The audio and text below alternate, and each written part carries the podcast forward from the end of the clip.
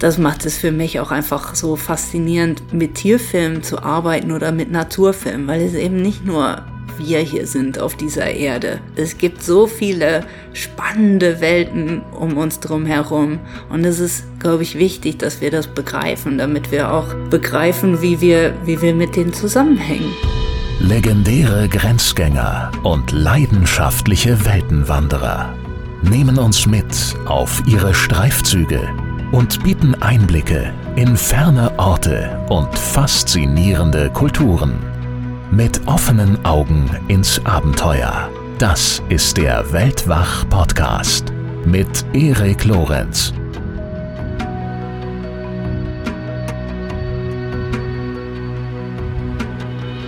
Eisig und dunkel ist die Welt der geschicktesten Jäger in den Tiefen der Ozeane.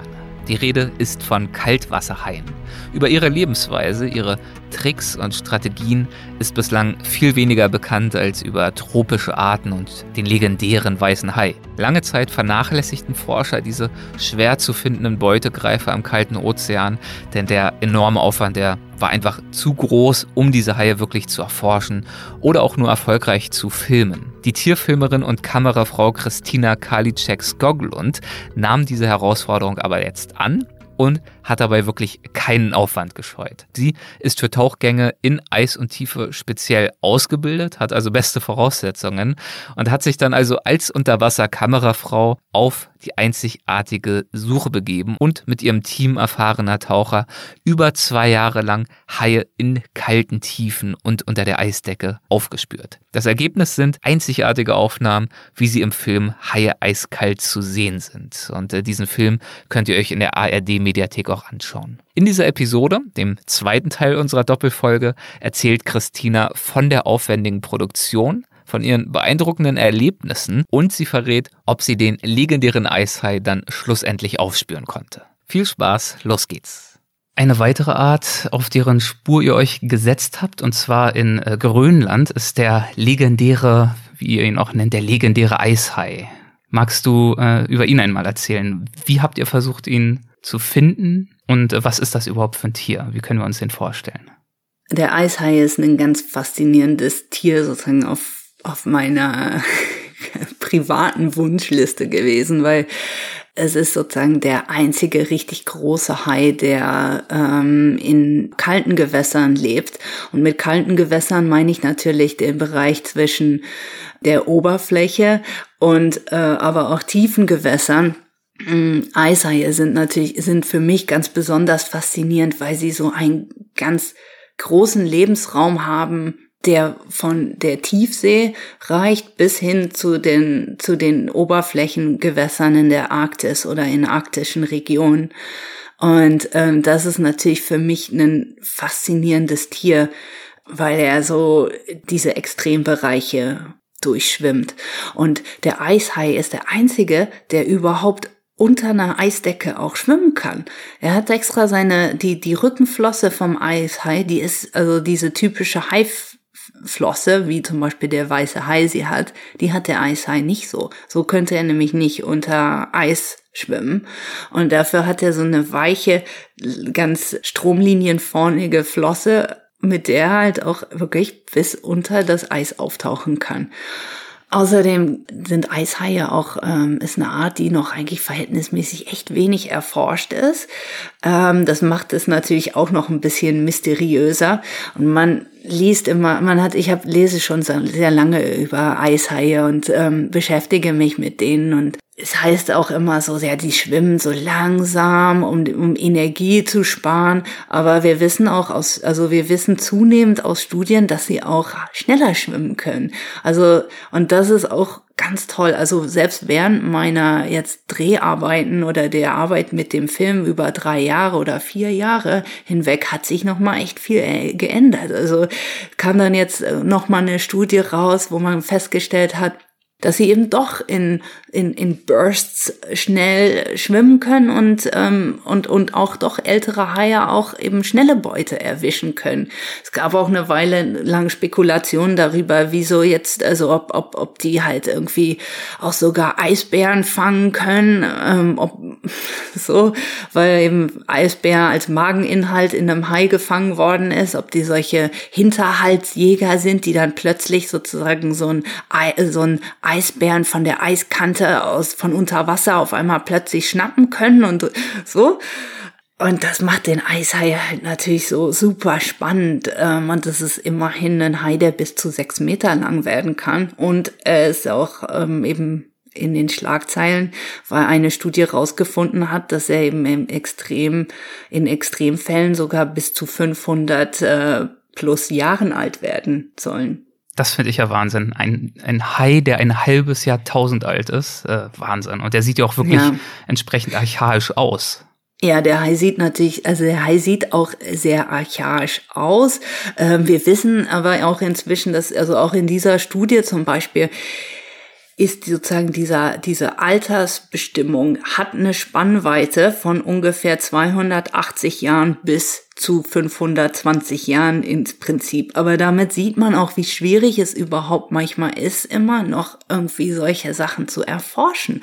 Also Methoden ändern sich natürlich und dieses Ergebnis, was wir, was es in dieser Studie gibt, dass der Hai halt bis zu 500 plus Jahren alt sein könnte, das ist mit dieser Methode, die wir jetzt aktuell damals, also hatten, die beste Methode, das herauszufinden. Aber es kann natürlich sein, dass er auch eigentlich nur 280 Jahre alt ist. Aber ähm, damit sieht man auch, wie schwierig es ist, ähm, in solchen Bereichen diese Forschung, also Gelder für Forschung zu finden, diese Forschung zu machen.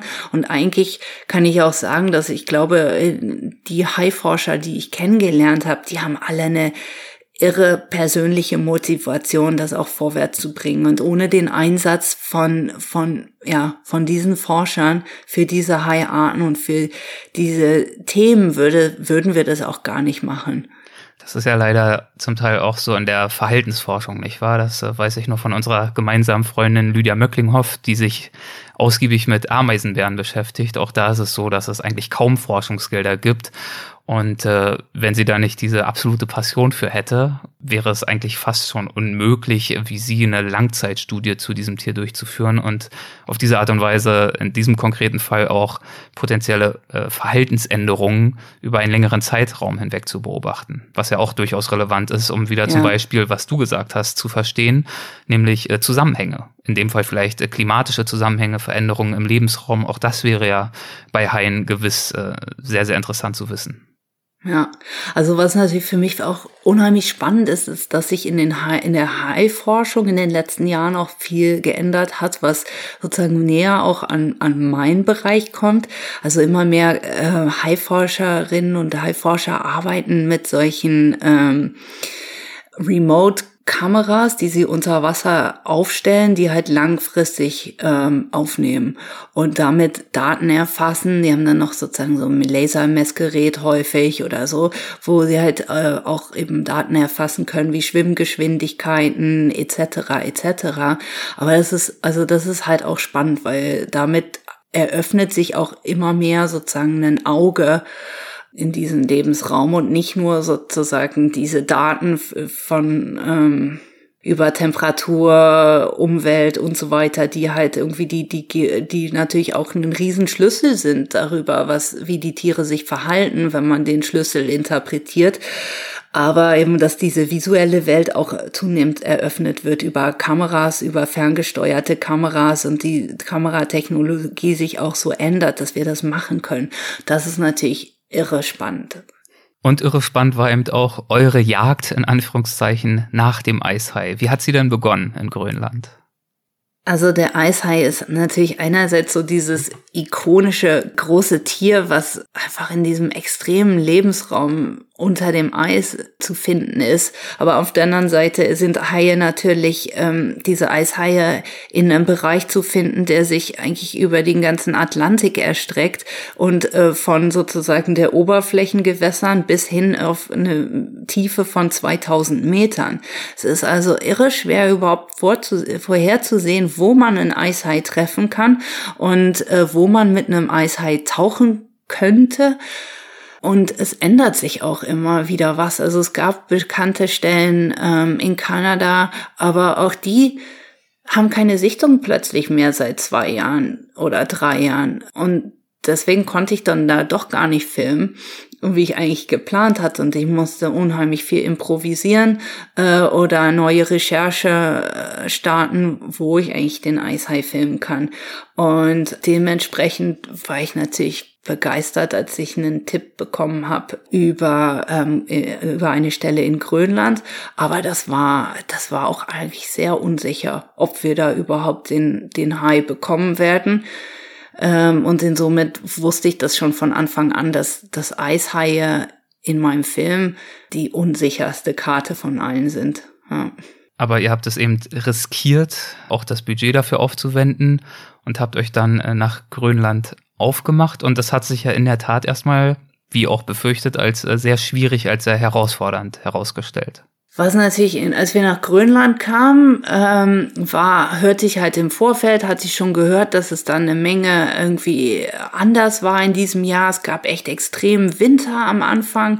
Ähm, es gab Stürme, aber dann, als wir gekommen sind, hat sich das Wetter drastisch geändert und es wurde warm.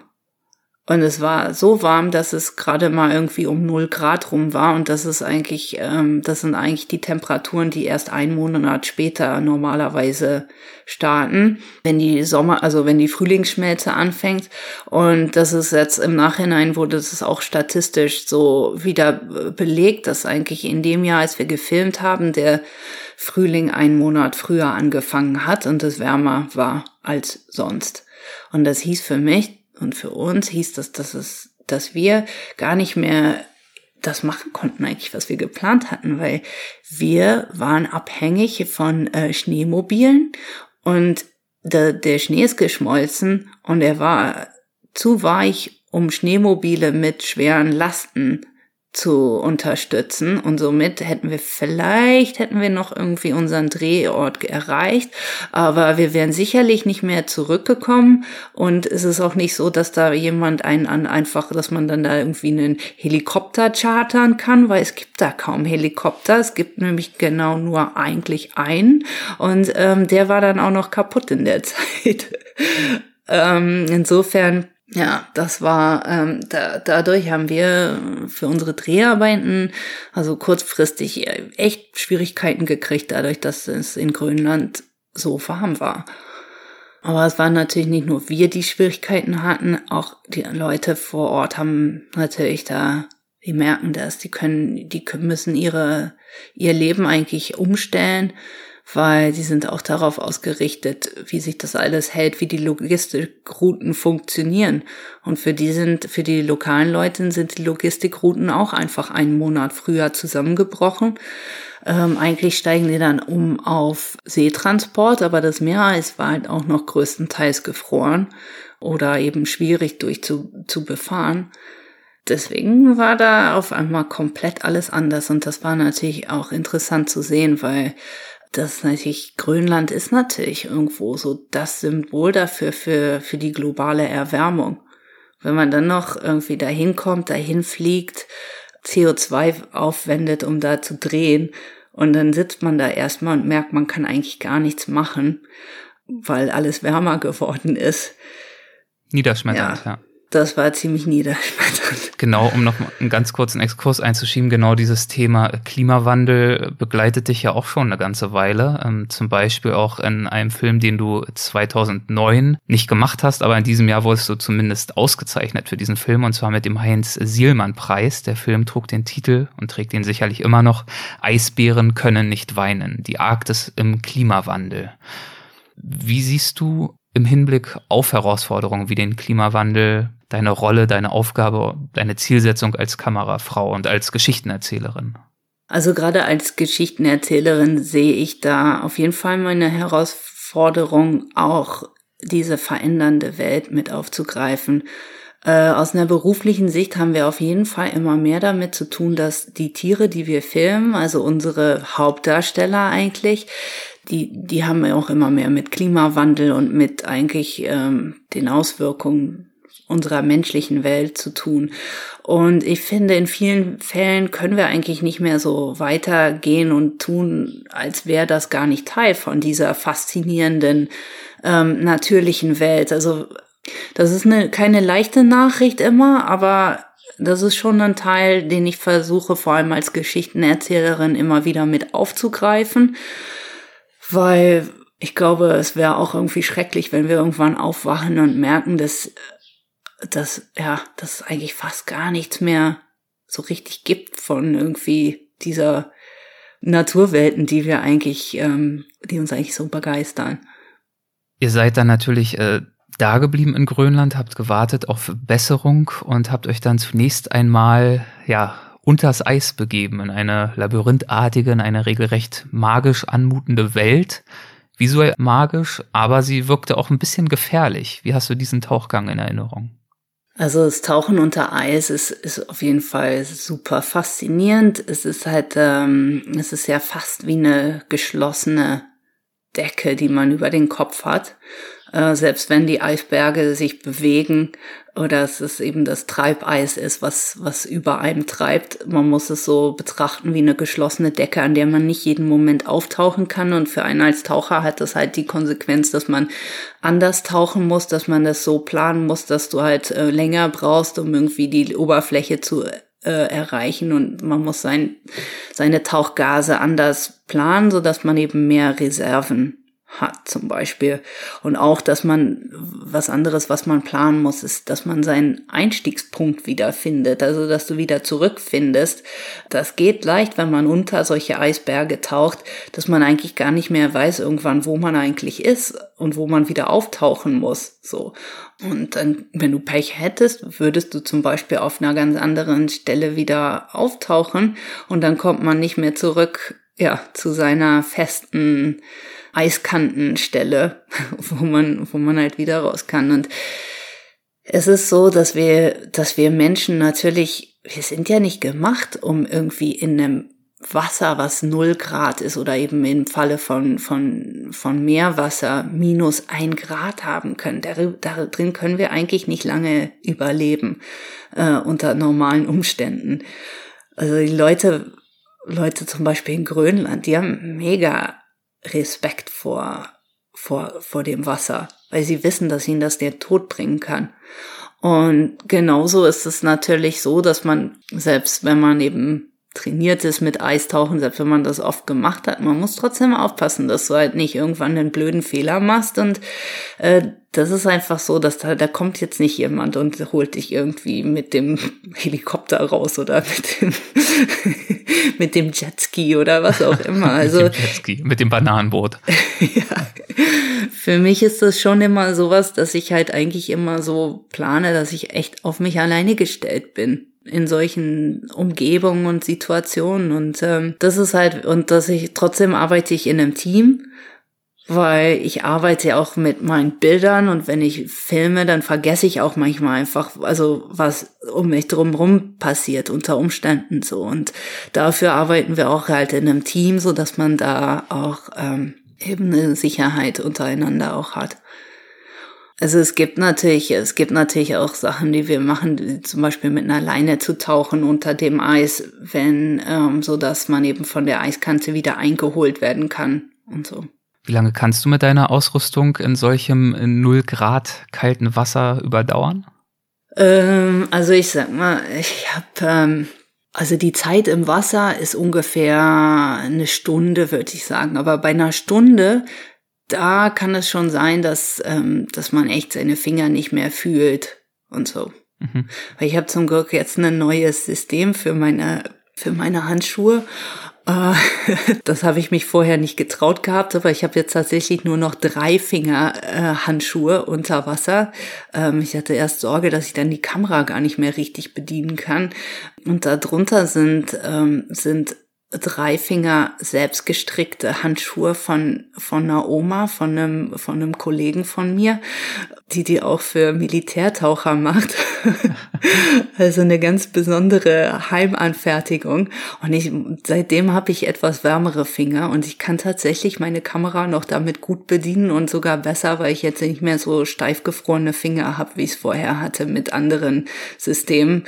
Und da muss solche Sachen, das dauert halt auch immer. Jede kleine Sache, die du an deiner Tauchausrüstung umstellst, die musst du erstmal testen in verschiedenen Situationen und sehen, ob es wirklich ähm, funktioniert. Und gleichzeitig muss man auch immer erwägen, ob man jetzt ein Risiko eingeht damit, weil eben in so einer, so einer, so einer Umgebung wie der, wie der Arktis, da darfst du halt auch nicht Fehler machen. So, dann muss halt auch alles funktionieren und ich habe auch immer alles irgendwie dreifach mit dabei, damit, falls was kaputt geht, damit ich auch irgendwie meine Teile dabei habe. Aber das, das hat halt auch zur Konsequenz, dass ich irgendwie mit, ja, fast gerne mal mit 200 Kilo Ausrüstung reise.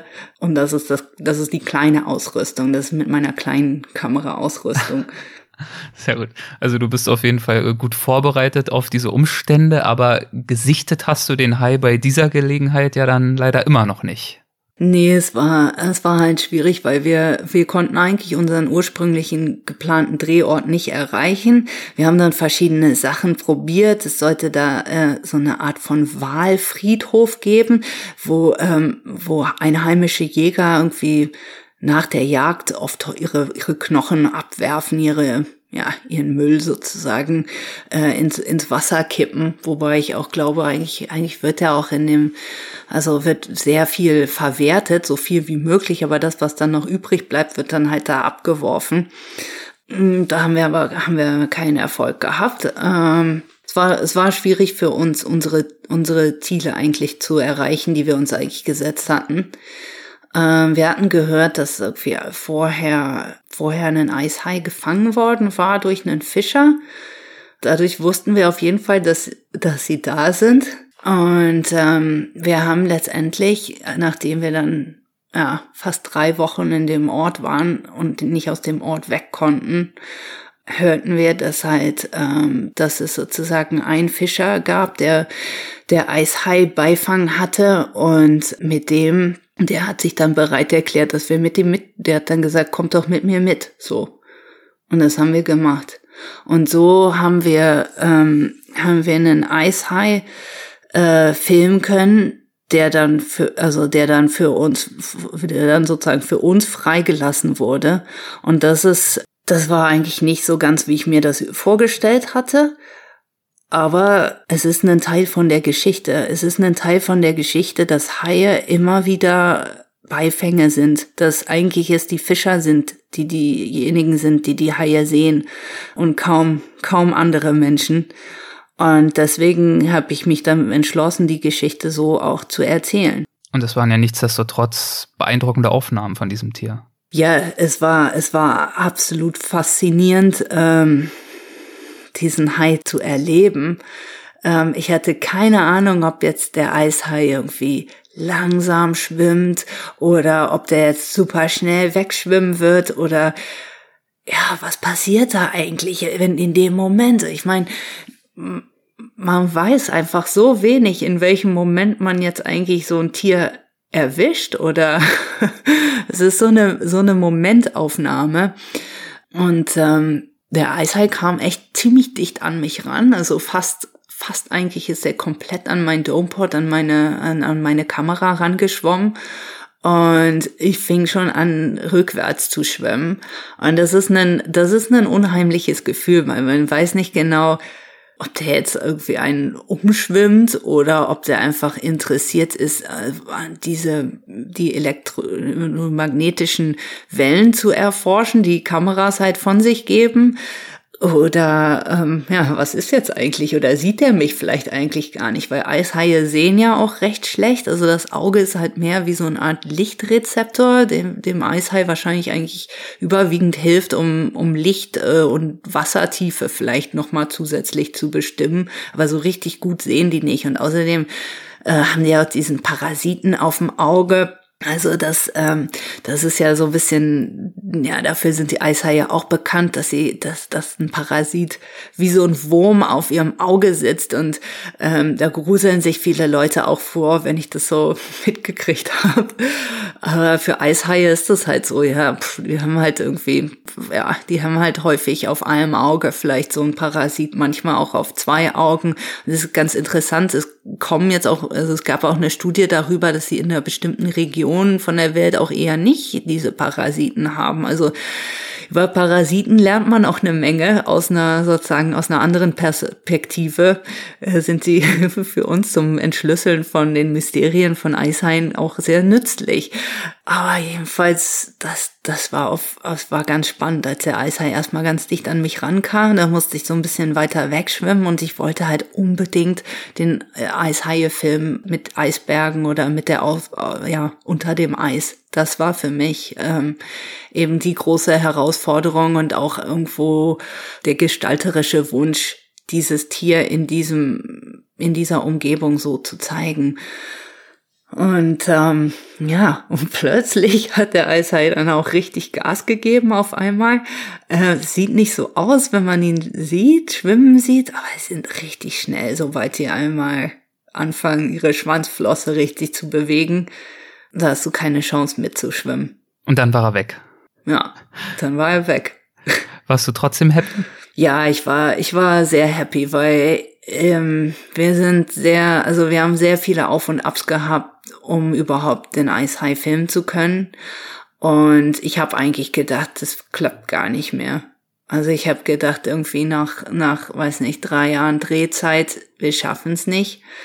Und insofern war ich natürlich, war ich trotzdem unglaublich froh, dass wir, dass wir den Eishai jetzt doch filmen konnten und dass er auch eben im, im Film vorkommen kann.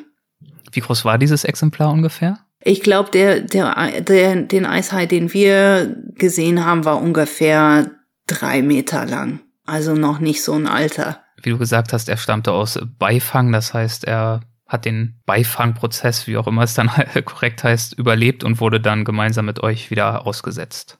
Also genau, die, das Gute war, dass dieser Eishain noch nicht so lange an der Leine fest war, weil der erst, ähm, ja, weil der halt am Morgen erst gefangen, also dem Morgen erst die Leinen ausgelegt hatte und somit konnten wir den halt frei machen und schwimmen lassen. Eishaie sind häufig Beifang in, ähm, in der Fischerei von äh, Greenland Halibut. Das ist, äh, da sind, da kommt es häufig vor, dass die eben an Langleinen anbeißen. Aber also da in der Region sind die halt äh, Beifang in auch in Netzen für Lachsfischerei oder ähm, ja verschiedene verschiedene Arten von ja Leinenfischerei.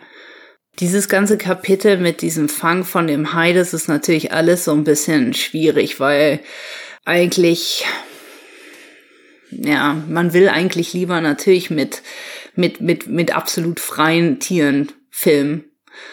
Aber in diesem Fall war es halt für uns, wollten wir natürlich auch machen. Aber insofern wäre es halt irgendwo die Frage gewesen, kann man dieses Tier dann überhaupt noch, also können wir dieses Film, Tier trotzdem filmen und können wir es trotzdem irgendwie mit in den Film einbringen? Und irgendwie ist mir das sehr wichtig gewesen, weil der Eishai ist, der Eishai ist irgendwo ein ganz klares Statussymbol auch für die Zustände in der, im, im arktischen Ozean. Und es ist so eine sehr spezialisierte Welt eigentlich, die sehr empfindlich ist. Ähm, und wenn wir Eishaie verlieren, werden wir auch andere, werden wir sozusagen komplett das Ökosystem da verlieren. Ähm, ich glaube, dass man, dass man diesen Zusammenhang schon irgendwo herstellen kann. Und ähm, wir reden auch, also wir, wir merken natürlich auch, man, wenn man so ein Tier nicht irgendwo erlebt und wenn man es nicht zeigt, dann ist es auch halt sehr, sehr schwer, um irgendwie ein Bewusstsein dafür zu schaffen, weswegen es eigentlich wichtig ist so solche Tiere zu schützen und auch was für spannende Geschichten es eigentlich in unserer in unserem Lebensraum gibt, für die wir uns auch einsetzen müssen. Und damit steht er stellvertretend für ein komplexeres Thema und auch stellvertretend für die spannenden Geschichten, die sich erzählen lassen Du hast viele dieser Geschichten erzählt. Du hast, wir haben es schon angesprochen, von kleinen Insekten zu den großen Eisbären in dem Film, den wir auch schon erwähnt haben, unter Wasser, aber auch an Land. Eine wahnsinnige Vielfalt an Tieren ja schon gefilmt und dementsprechend auch beobachten können. Gibt's über den Eishai hinaus ein Tier, das dir, das es dir besonders angetan hat oder dir ganz besonders am Herzen liegt? Ich habe auch relativ viel mit, mit verschiedenen Robbenarten gefilmt und das ist natürlich spannend, äh, weil Robben so äh, sehr, eigentlich sehr neugierige ähm, Tiere sind und ähm, sie sind auch häufig leichter, sich ihnen zu nähern. Aber ich muss sagen, ich habe halt auch in, an einem Film gearbeitet über die Mönchsrobben im Mittelmeer und die Mönchsrobben sind eigentlich die, die ähm, eine der seltensten Robben, die wir haben. Da habe ich einfach die, die, also die Mönchsrobben leben ähm, im Mittelmeer und sogar auch noch in Mauretanien, in einer ganz entlegenen Region. Ähm, und das, das war ein ganz, ganz, ganz faszinierender Film, eigentlich so eine, sich mit so einer Tierart zu beschäftigen, die es fast, also die es fast gar nicht mehr gibt. Also die Zahl der Mönchsrobben in der Welt oder die Mittelmeermönchsrobbe ist echt also es ist echt niedrig insgesamt. Und ähm, da habe ich die Gelegenheit gehabt, Zeit zu verbringen in so einer Höhle in Griechenland, also so einer halb Unterwasserhöhle, in der die Mütter ihre Jungen zur Welt bringen, weil sie haben inzwischen, inzwischen bringen sie die nur noch sozusagen in so geschützten Bereichen auf die Welt versteckt, weil sie eben nicht auf offenen Stränden sich mehr aufhalten können, äh, in der Regel. Und das war ein ganz besonderer Moment. Also so nah eigentlich bei so, so einem Muttertier mit ihrem Jungen zu sein und da zu filmen, äh, weit weg von allem. Und äh, also ich war auch komplett alleine da, weil ähm, also der Forscher, mit dem wir unterwegs waren und der Regisseur, die haben mich da halt abgesetzt dann mit dem Boot und ich war halt auf so einer Mini-Felsinsel in der Höhle drin ja, für, für Stunden. Und das ist so faszinierend, in so einer Welt zu leben, die fern von allen Menschen ist und eigentlich teilhaben zu können von so einem, von so einem Tierleben. Das ist wirklich was, was ganz, ganz Besonderes. Andere, wenn man sich auch so diese Perspektive vielleicht natürlich vorstellt von so einem Tier, was einfach keine Ahnung hat von der Welt drumherum, aber eben die Sachen macht, die es macht, um sich um sein, ja, für sich wichtig sind. Das, ich finde, das eröffnet auch immer den Blick auf der Seite, wie, ja, wie eingeschränkt unser eigener Horizont als Menschen ist, so auf unsere kleine Welt, auf die wir uns beschränken. Und das macht es für mich auch einfach so faszinierend, mit Tierfilmen zu arbeiten oder mit Naturfilmen, weil es eben nicht nur wir hier sind auf dieser Erde. Es gibt so viele spannende Welten um uns drum herum. Und es ist, glaube ich, wichtig, dass wir das begreifen, damit wir auch begreifen, wie wir, wie wir mit denen zusammenhängen. Das ist äh, fast schon ein äh, sehr, sehr schönes äh, Schlusswort. Ich würde gern ein allerletztes Thema noch anschließen lassen. Wir sind ja mit den Pottwahlen eingestiegen und ich würde auch gern mit den Pottwahlen aussteigen. Mhm. Und zwar kam es mal zu einer weiteren Begegnung bei der Erforschung von Pottwalen im Mittelmeer. In diesem Fall war sie auch nicht ganz angenehm, aber doch ganz anderer Natur als die Begegnung, von der wir schon gesprochen haben. Stichwort Walpumpe. Was war da passiert? Ja, es war natürlich so, dass äh, auf einem meiner ersten Tauchgänge mit Pottwein bin ich halt ins Wasser gegangen vom Boot. Es sah aus, als hätten wir jetzt eine gute Gelegenheit, um die Pottwale zu filmen. Ähm, die haben sich recht, also die, die waren, die hielten sich stationär auf und ähm, waren am Fressen und vielleicht sogar gerade fertig mit Fressen. Und ähm, da bin ich ins Wasser gegangen. Äh, mir kommt irgendwie sowas, sowas Braunes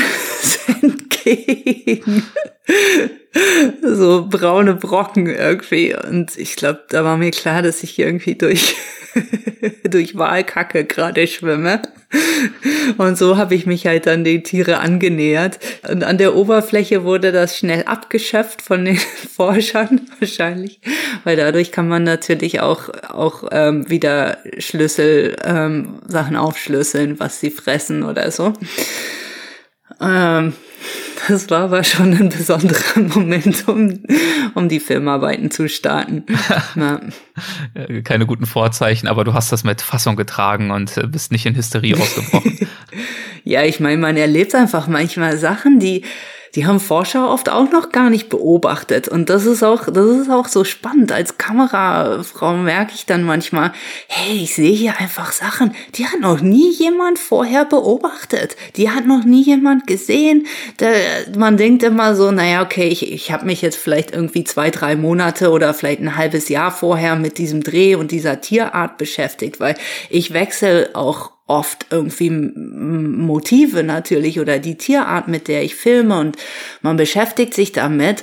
Aber ich bin natürlich, ich sehe mich nie als Experte. Ich bin auch nicht Biologe, Meeresbiologin und auf irgendwie eine bestimmte, auf Wale spezialisiert. Deswegen, ich muss immer sehr viel lesen. Aber manche Sachen, die kann man gar nicht lesen und manche Sachen hat auch noch nie jemand vorher beobachtet.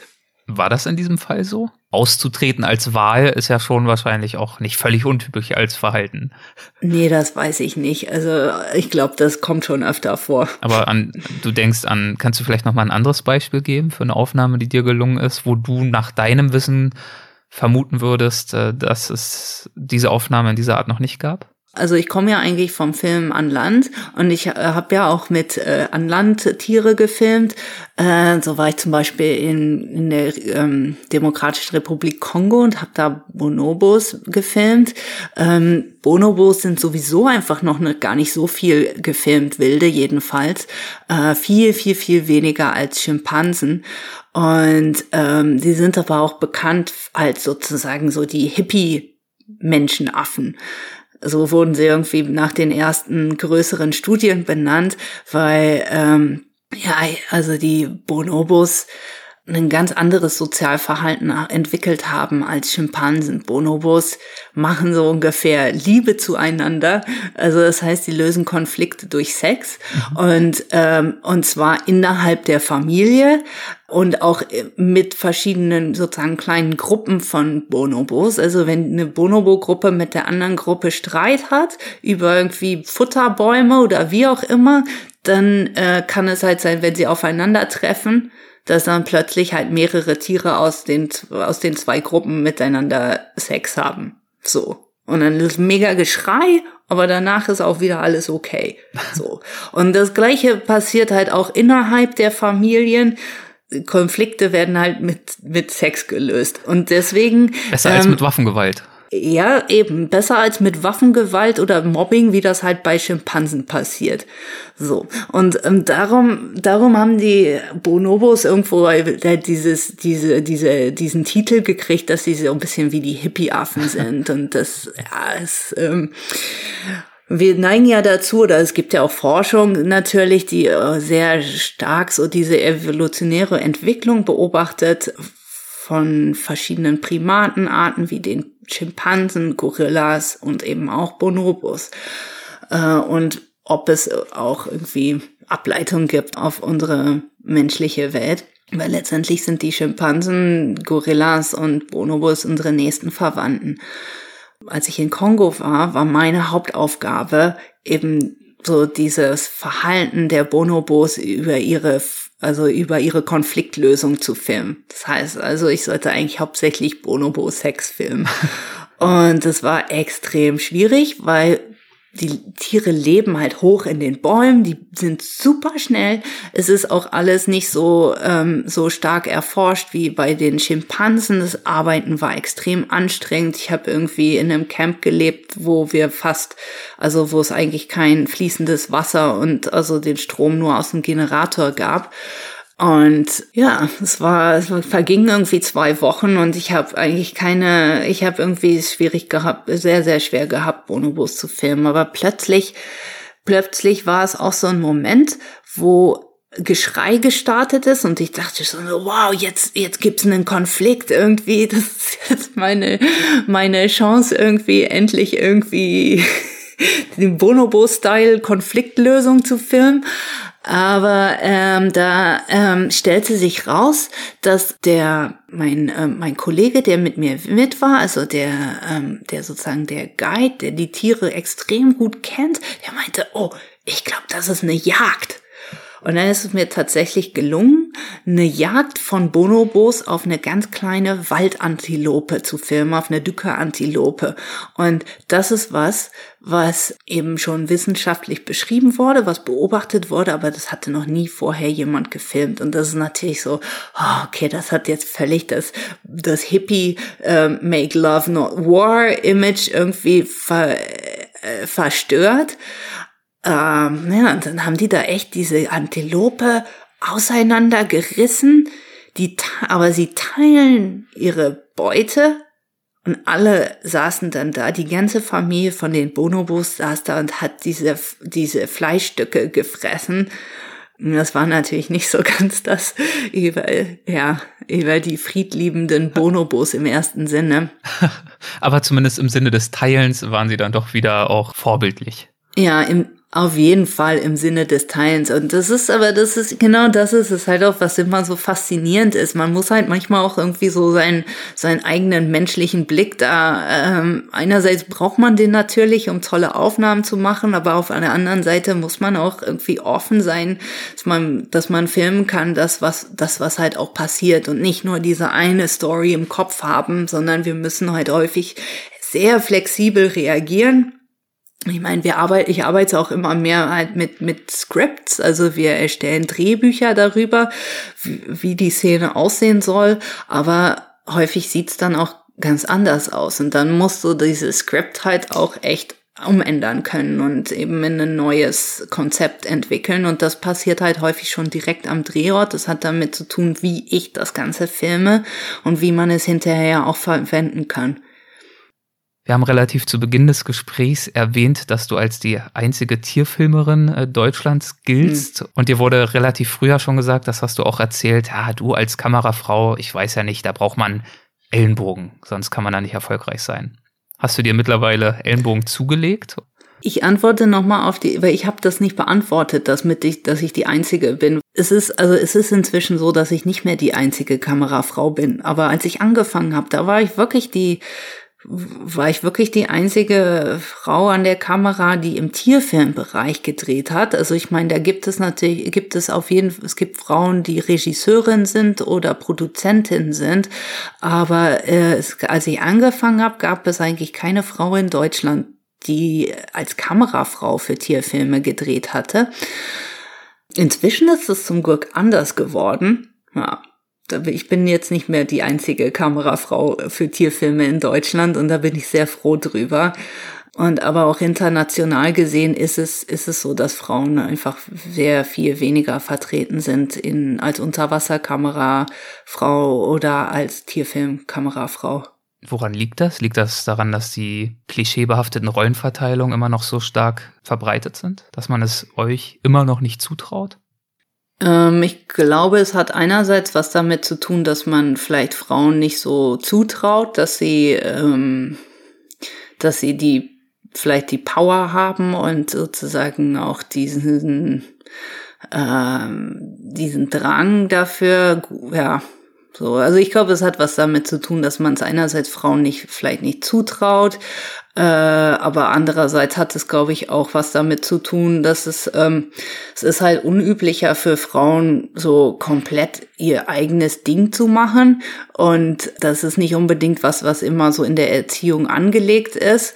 Und außerdem, glaube ich, ist es auch ungewöhnlicher, dass man akzeptiert, dass eine Frau halt länger von zu Hause weg ist als dass es andersrum üblicher ist. Hattest du das Gefühl in deiner Karriere, dass du dich da gegen diese, diese Rollenbilder ganz besonders energisch oder konsequent äh, zur Wehr oder dagegen durchsetzen musstest? Also man hat auf jeden Fall immer wieder damit zu tun, dass es, dass es äh, Vorurteile oder Rollenbilder gibt, ähm, gegen die man sich durchsetzen muss. Damit habe ich auf jeden Fall zu tun gehabt, ähm, nicht nur bei Tierfilmen, auch im, eben in anderen Bereichen. Es ändert sich sozusagen langsamer Hand. Ähm, aber es ist einfach nach wie vor Tatsache, dass es, dass es in Deutschland immer noch einen großen Pay Gap gibt in der Filmbranche. Es gibt einfach auch im Spielfilm immer noch viel, viel weniger ähm, Filme, die von Frauen gedreht werden. Also jetzt gerade aktuell gelesen, dass bei Tatort zum Beispiel, das hat irgendwie vier Prozent davon sind letztes Jahr von Frauen gedreht worden. Und da fragt man sich, wieso? Weil wir haben ganz, ganz viele Frauen, die ähm, mit sehr guten Ergebnissen die Filmhochschulen abschließen. Also ich, ich denke schon, dass es noch immer noch sozusagen ein, was mit einer strukturellen Veranlagung zu tun hat. Letzte Frage, gibt es jetzt da der Eishai im Kasten ist, gibt es noch ein Tier, das ganz besonders weit oben auf deiner Wunschliste steht? Ja, eins der Tiere, die ich unbedingt gerne filmen möchte, sind die Seeleoparden, leben in der Antarktis und es ist natürlich echt schwierig, da einen richtigen Film auf die Beine zu stellen, so dass man eben in verschiedenen Lebensstadien von so einem Seeleopard oder einer Seeleopardenfamilie filmen kann, weil der Zugang in die Antarktis schwierig ist. Besonders wenn man jetzt daran denkt, dass die ja nicht nur im arktisch, also im antarktischen Sommer aktiv sind, sondern natürlich auch im antarktischen Winter, wenn es stockdunkel ist. Und das ist was, was mich faszinieren würde. Also auch dieses Leben äh, von diesem Tier zu zeigen, ja, außerhalb einer Zeit, wenn, wenn Cruise Ships dahin fahren können und eben so die, die verborgenen Verhaltensweisen und Lebensstadien von so, so einem Tier zu zeigen. Außerdem ist es natürlich, geht es so ein bisschen als gefährliches Tier. Es ist spannend, mit so einem Tier zu arbeiten, was einerseits ein bisschen unheimlich ist, aber trotzdem natürlich faszinierend, weil wir, weil wir eben so wenig darüber wissen und es bestimmt eine Menge zu entdecken gibt. Und passt auch wieder zum eingangs erwähnten Thema, den Extremen. Ja, auf jeden Fall. Also ich meine, man sucht sich natürlich auch immer was, äh, ich meine, ich glaube, das hat auch was damit zu tun als, als Filmemacher und natürlich auch eben als, als Kameraperson sucht man sich ja Motive, die, die irgendwie noch nicht erzählt, so erzählt worden sind oder man versucht neue Blickwinkel zu finden oder neue Aspekte zu finden. Ich meine, das ist, das ist das, was mich einfach immer wieder vorantreibt und was mich auch äh, antreibt, diesen Job zu machen, weil es ist halt, ja, das macht es auch mehr als nur einen Job. Klasse. Dann äh, wünsche ich dir dabei weiterhin so viel Freude und so viel Erfolg, wie du es bisher schon hattest. Und ich äh, danke dir vielmals, dass du dir die Zeit genommen hast, die Energie gefunden hast für dieses lange Gespräch, uns äh, diese spannenden Einblicke zu geben in deine Arbeit. Vielen, vielen Dank dafür, Christina. Herzlichen Dank. Ich freue mich, dass ich hier sein kann. Dankeschön. Das war's zu den Haien, das war's zu den Ozeanen, das war's von Christina und mir. Ich hoffe, die Reise auf den Spuren der Eishaie an Christinas Seite hat euch gefallen. Und in der kommenden Folge, übrigens der 200. begeben wir uns dann auf eine Reise an einen noch abgelegeneren Ort als die eisigen Meerestiefen. Ihr dürft also gespannt sein. Liebe Grüße, bis dahin, euer Erik.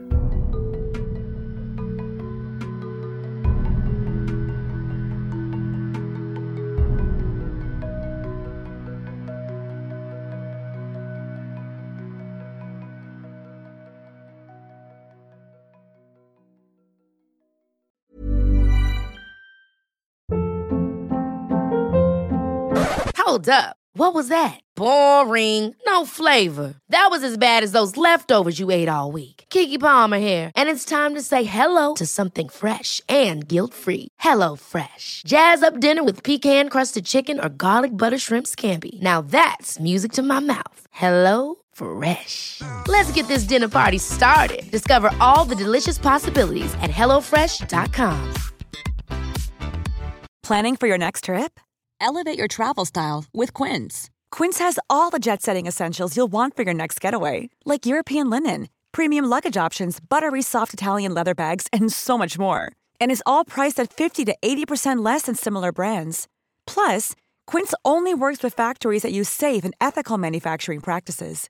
Pack your bags with high-quality essentials you'll be wearing for vacations to come with Quince. Go to quince.com slash pack for free shipping and 365-day returns.